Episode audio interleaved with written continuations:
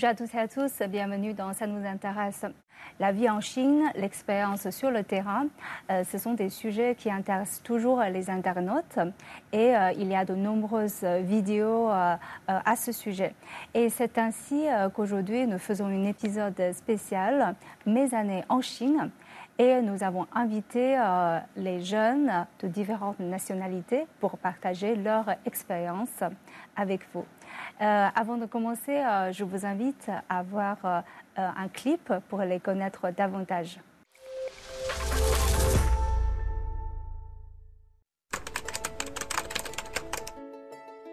Bonjour, je m'appelle Wachino Lionel Pirosh je suis étudiant béninois en Chine. Bonjour tout le monde, c'est Moundir Sajad Bechari, géopoliticien et sinophile, ou sinologiste comme vous voulez. Je m'appelle Ravindra Sunatri, j'ai 27 ans, je viens d'un pays qui s'appelle île Maurice et maintenant je, suis je travaille comme entrepreneur. On fait de l'import et export de la Chine vers Maurice et Maurice vers la Chine. Je suis et journaliste de CGT en français, chinoise, 29 ans. Je suis venu en Chine parce que j'avais beaucoup de questions auxquelles je n'avais pas de réponse. Euh, je suis arrivé en Chine en 2013, un peu par accident. Euh, je suis euh, arrivé à Foshan, Guangdong, pour visiter un vieil ami. je suis arrivé ici pour, pour, pour étudier. Et maintenant que j'ai mon degré, j'ai décidé de créer une propre, mon propre entreprise ici pour pouvoir faire de l'import et export. Lorsque j'étais tout petit, je regardais les films chinois, surtout les films de Wushu, les films d'arts martiaux. Et donc ces films me donnaient une impression, l'impression selon laquelle tous les Chinois pouvaient pratiquer le kung fu. Ce qui est évidemment faux. Ce qui m'a le plus impressionné ici en Chine, euh, et qui m'a donné une très belle image, c'est l'union du peuple chinois. Et comme ils le disent, Tuan Jie, Liang. Et comme ils le chantent aussi bien, Tuan Jie, Liang. Et voilà, ils le chantent aussi bien. Je suis arrivé ici, je pensais que c'était un pays ultra euh, pollué et qui était bloqué dans son carcan de développement industriel. Or, j'ai découvert que c'est un pays beaucoup plus euh, complexe et, beaucoup plus changeant que je le pensais. Avant de venir ici, euh, pour moi, la Chine était un pays vraiment mystérieux. Je savais presque rien. je savais juste que c'était ici où, on fabrique les toutes les choses qu'on consomme dans le monde. Et quand je suis arrivé ici, j'ai vu que la Chine avait une euh, culture vraiment riche et il y avait beaucoup de choses à découvrir. Si je vais décrire les Chinois en un seul mot, c'est que les Chinois sont très laborieux. Les Chinois, pour moi, sont des personnes qui sont vraiment, vraiment travailleurs. Qui étaient filiales? Travailleurs.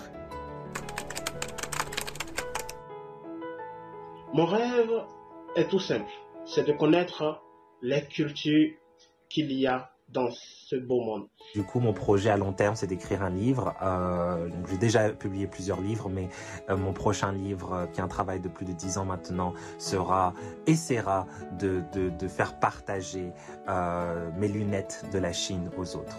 J'espère dans, dans les prochaines cinq ans, j'aurai ma licence et je, je pourrai, je pourrai faire du paragliding partout dans la Chine ou, dans le monde. En tant que journaliste, un de mes rêves est de pouvoir partager des meilleures histoires au public.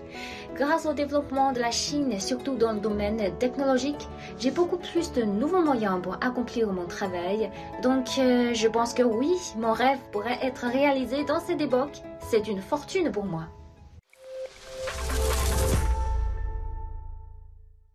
Et euh, j'ai le plaisir euh, de euh, les accueillir par visioconférence. Et aujourd'hui, j'ai le plaisir d'avoir Washinu Lionel Perus Sovigedi, doctorant en linguistique appliquée à l'Université des langues et cultures de Beijing, et Mondir Sajad Bechari, politologue et écrivain français, et Elvin Ravindra Sunatre, chef de projet à Uniford et directeur général de Clay China. Et euh, dans le studio, euh, Lydia est euh, journaliste de CGTN français. Bonjour. Bonjour, bienvenue dans notre émission. Alors, je vais peut-être commencer par Washinu.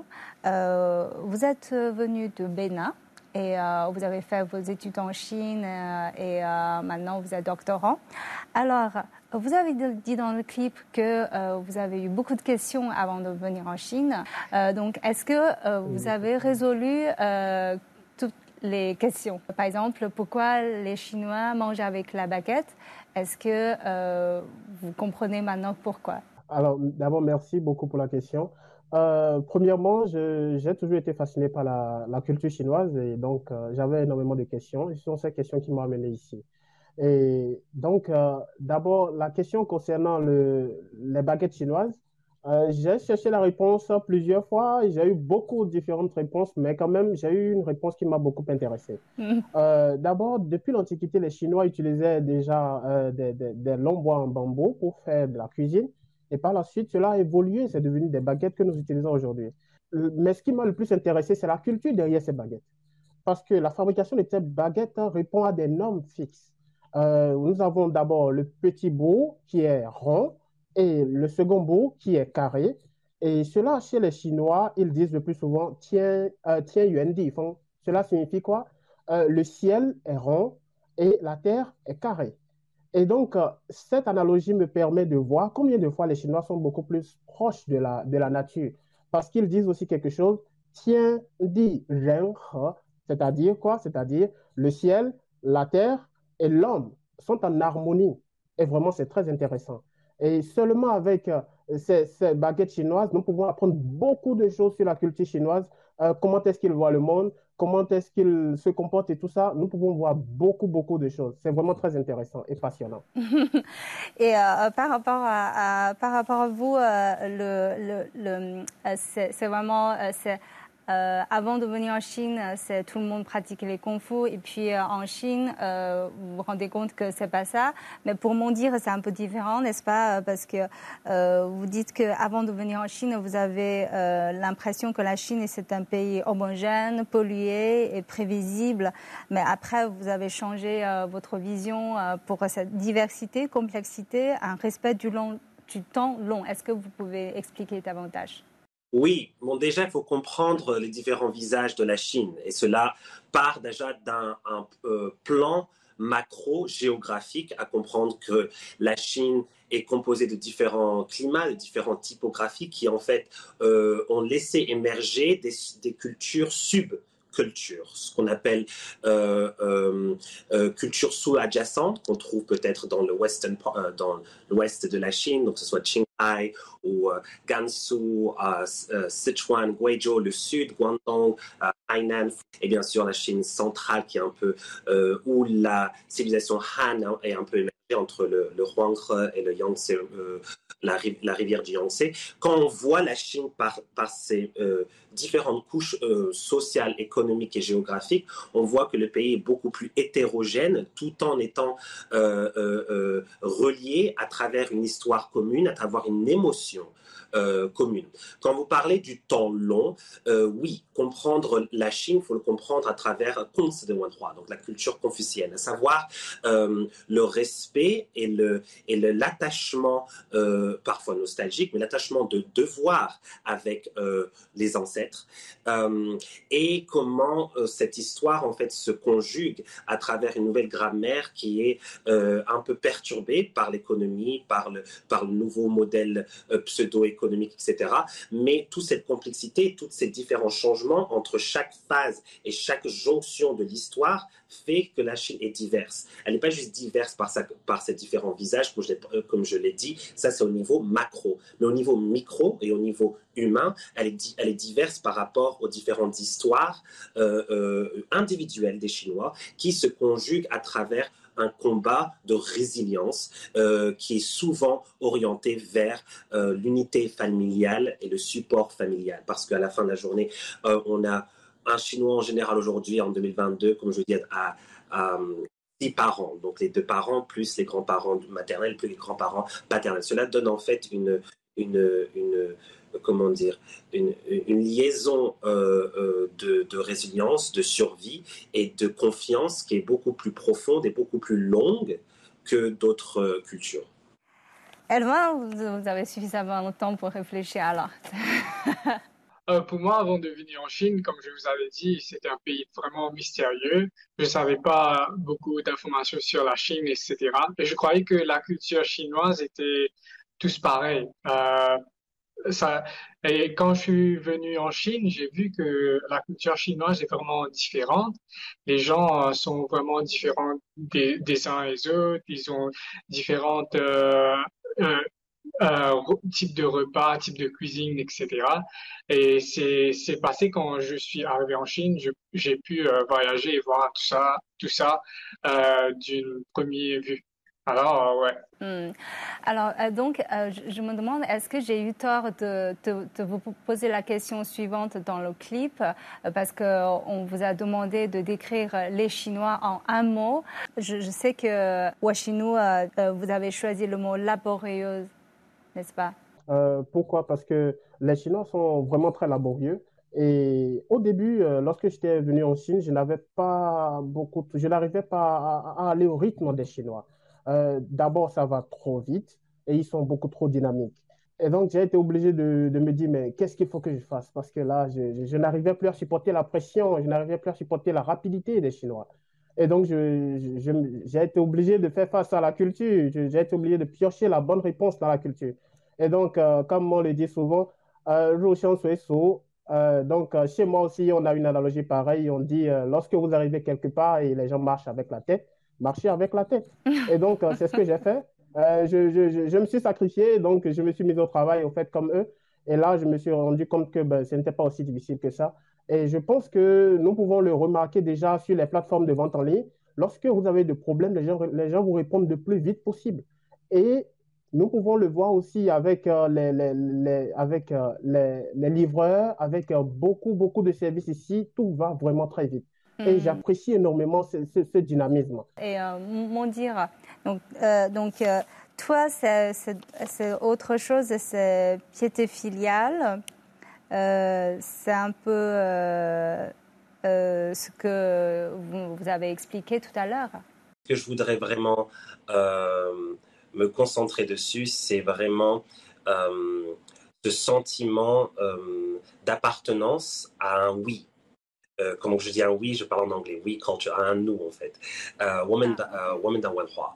Um, donc à savoir, bien sûr, euh, à travers différentes euh, pseudo-idéologies ou cultures ou théories, on va appeler ça collectivisme. Je vois ça plus d'un point de vue euh, émotionnel, euh, ce qui en fait euh, définit quand monsieur parle de labeur, je pense que le labeur n'est juste une, une, conséquence de, du rapport familial Chinois ont. Et oui, je ne pense pas que, que tous ont, le même degré de labeur, mais en revanche, je pense que l'écosystème euh, euh, socio-culturel crée euh, ce comportement de labeur, ce, besoin de, de, de, de, devoir de loyauté envers les ancêtres, donc les parents, les grands-parents, etc. Et je pense vraiment que la Chine est, est, est conduite avant tout par Dia par la et comment euh, l'enfant, qui, qui, est surtout depuis les années 80, depuis The One Child Policy, euh, euh, se traduit dans, ce, dans cette quête, en fait, de, de, de respect, de devoir, de loyauté et d'émergence à travers euh, son passé, à, à, savoir à travers ses parents, ses parents, etc. Mm. Et Elvin euh, pour moi, j'ai trouvé que mes collègues chinois avec qui je travaille souvent, ils sont vraiment travailleurs.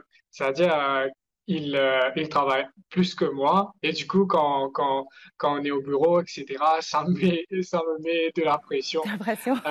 Il y a même un, collègue qui, qui travaille euh, des fois le week-end et du coup ça me ça me ça me aussi me donne l'impression de, de venir dans le week-end mais ça serait pas possible par exemple à l'île Maurice et, et Mm-hmm. pour mes collègues c'est quelque chose de vraiment normal de travailler de plus en plus je crois que la philosophie c'est de travailler plus euh, travailler honnêtement pour pouvoir euh, créer une bonne avenir dans le Mm. futur Et euh, 假如 vous êtes chinois, je, Qu'est-ce que vous, vous en pensez de ces commentaires? En fait, je pense que tous les trois, ils connaissent très bien la culture chinoise. Mm. Et moi-même, moi aussi, j'ai choisi en fait travailleur. Mm. Travailleur et euh, laborieux, en fait, ce sont les deux synonymes pour expliquer un peu euh, comment les Chinois euh, préfèrent euh, travailler dur. En fait, je pense que ça, il y a un lien avec la civilisation chinoise, parce que au tout début de la civilisation chinoise, c'est en fait plutôt une civilisation agricole. Mm. Du coup, pour nos ancêtres, on pense toujours, il faut d'abord cultiver très dur, et puis après, c'est on peut avoir les récoltes. Mm. Donc, il faut vraiment de travailler dur pour gagner leur vie, euh, leur meilleure vie. Mm-hmm. Voilà. Et je pense que moi dire, euh, il a aussi la raison. En fait, je pense que c'est aussi, euh, on peut expliquer ça par un mot, c'est solidarité peut-être, mm. pas seulement pour les familles, mais aussi pour, par exemple, on a 56 ethnies. On a mentionné en fait la diversité parce que la Chine est vraiment un grand pays, mais en même temps, vraiment, il y a une solidarité pour toutes ces ethnies dans la famille ou bien dans les communautés, dans différents domaines. En fait, on, fait, on parle toujours euh, cette phrase en Chine, c'est l'union fait la force. Mm. voilà. en fait, euh, euh, je, me demande parce que vous, vous êtes en Chine, je pense qu'il y aura beaucoup de monde dans votre pays pour vous demander qu'est-ce qui se passe là-bas. quelles sont les histoires ou un ou deux anecdotes que vous racontez régulièrement à vos amis? D'abord, je, dis souvent euh, à mes amis qu'il y a la vitesse de la Chine. La Chine, tout évolue à une vitesse grand V. Lorsque j'étais venu en 2017, euh, il fut un temps où j'étais un peu malade. Et donc, euh, pendant cette période-là, c'est là où j'ai fait l'expérience d'acheter des médicaments en ligne. C'est-à-dire, dès que vous achetez, ça peut, ça peut venir très rapidement. Et donc, euh, j'avais acheté ces médicaments et dans moins de 30 minutes, le monsieur était déjà là. Et donc, il m'a appelé et il me dit Nidawai Maitaola. Et donc, Nidawai Maitaola, euh, c'est-à-dire euh, votre livre est là, ok, votre marchandise est là. Et donc, je suis parti, j'ai pris le médicament et me suis dit, mais waouh, ça c'est, ça c'est vraiment bien parce que je n'étais pas habitué à ce système. À ce système de consulter le docteur en ligne, à ce système d'acheter des médicaments en ligne. Et donc, ça, c'était vraiment une belle expérience et la rapidité m'a vraiment plu. La vitesse, ça se, ça se voit un peu partout. Même lorsque les professeurs font les cours, euh, ça se voit presque partout. Dans les constructions, lorsque vous arrivez dans un endroit et après six mois, vous repartez dans cet endroit-là, vous allez remarquer qu'il y a nécessairement un changement direct et radical. Et donc, je me demande qu'est-ce qui fait que les choses changent, les choses changent constamment et je n'ai pas encore la réponse à ça, mais j'appelle ça seulement la vitesse de la Chine. Et, vous, quelles sont euh, les anecdotes que vous aimez raconter euh, à vos amis euh, mauriciens? Par exemple, il y a, y a, y a une histoire que j'aime beaucoup raconter à mes amis quand ils me demandent ben, comment, comment sont les Chinois. C'est-à-dire quand j'étais encore à l'école en 2017 aussi, je me suis, je suis parti au restaurant, j'ai, j'ai, je, je me suis amusé un peu et quand, quand je suis retourné, j'avais perdu mon portefeuille. Et du coup, quand j'étais, quand j'étais, je, venais d'arriver en Chine. Et alors, euh, il y avait ma carte bancaire, etc. J'avais pas encore euh, mis WeChat Pay, etc. Alors, si, je perds mon, mon, ma carte, c'est, c'est un grand problème. Euh, je paniquais, je suis parti même au poste de police. Mais après, après euh, un jour, c'est-à-dire dans euh, le lendemain, dans, dans la soirée, il y a quelqu'un qui m'a qui m'a téléphoné sur mon téléphone. Alors c'était un, c'était un monsieur qui qui habitait tout près de l'école. Il a ramassé mon portefeuille et il a il a vu un numéro dans dans dans mon portefeuille. Il a téléphoné. Et puis euh, je suis allé le voir et il m'a donné mon portefeuille. Il m'a même euh, il, il m'avait même préparé un petit repas etc. Alors c'est ça, c'est cette euh, histoire que je raconte euh, à mes amis mauriciens quand ils me demandent euh, comment sont les Chinois, parce que mon expérience en Chine était vraiment bonne hmm. jusqu'à l'heure. Hmm, hmm. Et, ouais. Et mon dire, quel genre d'histoire que vous vous racontez à vos amis? J'ai adopté un enfant de Foshan, Guangdong, qui en 2014 euh, donc, euh, pour moi, quand je vois la Chine, quand je lis la Chine, je lis la Chine à travers les yeux de fils et les yeux de, de la famille maternelle. Je suis pas, je suis pas rentré à travers la Chine. Je n'ai pas lu la Chine à travers l'école, le travail ou autre, ce que beaucoup d'étrangers euh, font et mm. ont eu. Moi, j'ai eu d'abord une connexion à travers ce pays, à travers ces gens, euh, à travers une, euh, une, vraiment le chemin de l'émotion pure et euh, le chemin de survie, de résilience. Parce que quand je vous ai parlé de piété filiale, en fait, je parlais spécialement du squelette euh, du, du, euh, support system, donc système de support, système de solidarité, comme mademoiselle l'a mentionné auparavant, mais solidarité familiale à travers le cercle. Et ça, c'est quelque chose que j'ai compris très vite parce que c'est une longue histoire, je peux en parler, mais à travers en fait ma famille chinoise. Et du coup, quand je parle de Chine, je parle d'abord de, de, de, ma famille substitutionnelle et ensuite, bien entendu, mes apprentissages et mes expériences qui sont en fait les conséquences de, de, de, de ma géographie en Chine quand j'ai bougé à Pékin ou autre. Mais ça, c'est beaucoup plus commun. je hmm, pense que, que, que l'unité de mon anecdote, elle est attachée à, à, ma relation familiale avec mes Chinois. Mm, mm, mm. Euh, et Thierry, je voulais savoir, est-ce qu'il euh, il y a des choses que vous racontez régulièrement euh, aux étrangers quand vous êtes en contact avec sur la Chine? Moi, je pense que c'est pas tellement profond comme les trois invités ont mentionné. En fait, je, je, partage toujours les gastronomies chinoises avec mes amis étrangers, bien sûr. Mais aussi, euh, en fait, euh, comme par exemple ce matin, mm. j'ai discuté un peu avec euh, mon collègue mm. et je lui ai demandé maintenant, est-ce que tu préfères faire des courses en ligne ou bien au supermarché? Mm. Et puis, il a dit que depuis 5 ans, environ 5 ans, il préfère de faire des achats en ligne. C'est vraiment très pratique en Chine, en fait. Mm. Et il a déjà, en, fait, euh, cette habitude pour mm. faire euh, les achats en ligne, pas seulement les achats, bien sûr, mais aussi, comme par exemple, les, les frais euh, de famille, comme électricité, eau, gaz, etc. Mm. Voilà, et je pense que c'est pas seulement la technologie facilite notre vie, mais aussi à faciliter notre travail professionnel. voilà, c'est aussi ce que je, je discute peut-être pas partage, mais discute toujours avec euh, mes amis étrangers. Hmm. Et nous, euh, quels sont les plus grands changements que vous pouvez constater euh, pendant toutes ces années en Chine? Pour compléter ce que Madame vient de dire, je pense que déjà au niveau technologique, nous pouvons déjà remarquer qu'il y a que beaucoup de gens tendent à préférer à prendre les transports comme le TGV, le, TGV, le Gautier chinois, le TGV chinois. Et donc, euh, même actuellement, euh, j'ai lu tout récemment, euh, il y a un reportage sur la, conception d'un nouveau type de TGV qui va jusqu'à 600 km/h. Et je trouve que ça, c'est vraiment très exceptionnel parce que ça va vraiment entraîner un développement très rapide de certaines zones rurales. Parce que le TGV, à cette allure-là, beaucoup de gens vont préférer prendre ce TGV que de prendre l'avion et donc ça ira beaucoup plus vite. Et donc, euh, ça, c'est déjà un point. Euh, un autre point, c'est déjà euh, le développement, surtout au niveau du développement des zones rurales. je me suis rendu compte que la Chine a mis ce point-là vraiment au centre de son développement.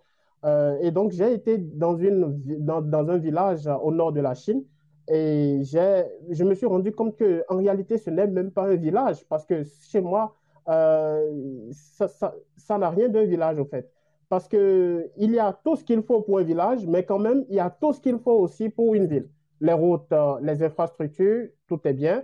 Euh, les hôpitaux, ça va très bien, c'est bien construit. Euh, il y a aussi la connexion Internet qui est vraiment au débit et tout. Je me suis senti vraiment pas comme dans un village où je vais penser à avoir problème d'électricité, problème d'eau potable ou bien problème de, de connexion Internet ou même d'achat en ligne. donc, tout, tout allait tellement bien au point où je me suis dit, mais vivre dans un village, euh, je n'ai rien à envier à quelqu'un qui vit dans une grande métropole, à Shanghai ou bien à Pékin. Et donc, euh, cette expérience m'a permis de voir que euh, la vie des paysans vraiment a changé tout d'un coup. Ce changement-là, je pense que je l'ai vu de mes propres yeux. C'était magnifique. Alors, euh, euh, alors dernière question. Euh, on revient un peu à, vous.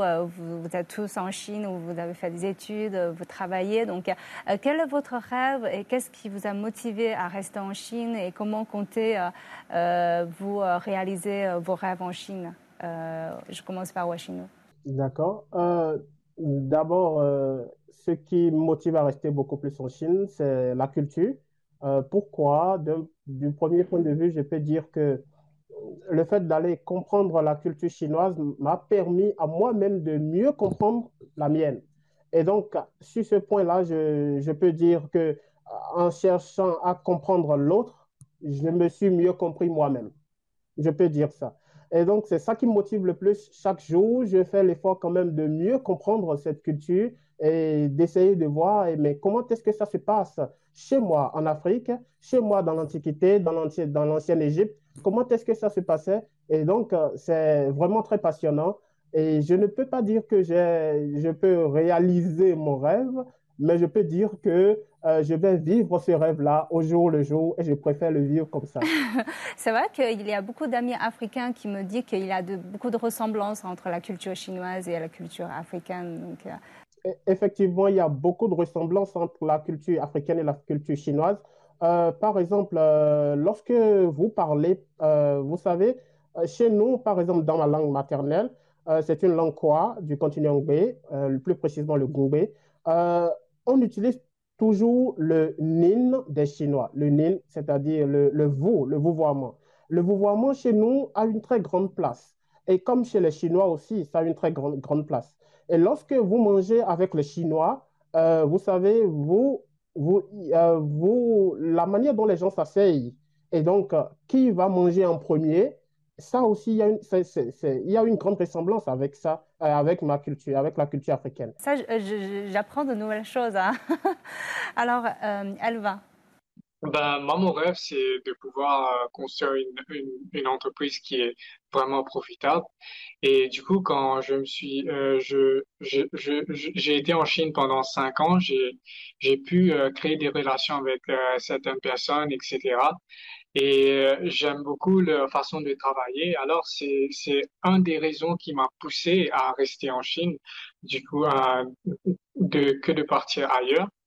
Et ben, je travaille presque tous les jours pour, pour, pour pouvoir réaliser ce rêve. Et maintenant, il y a beaucoup plus de gens qui, qui travaillent ensemble avec moi et je suis sûr que dans quelques années, on va, on va pouvoir euh, réaliser cette rêve ensemble.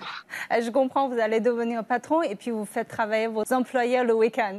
Et mon dire euh, C'est très simple. Je voudrais juste euh, finir mon livre sur la Chine.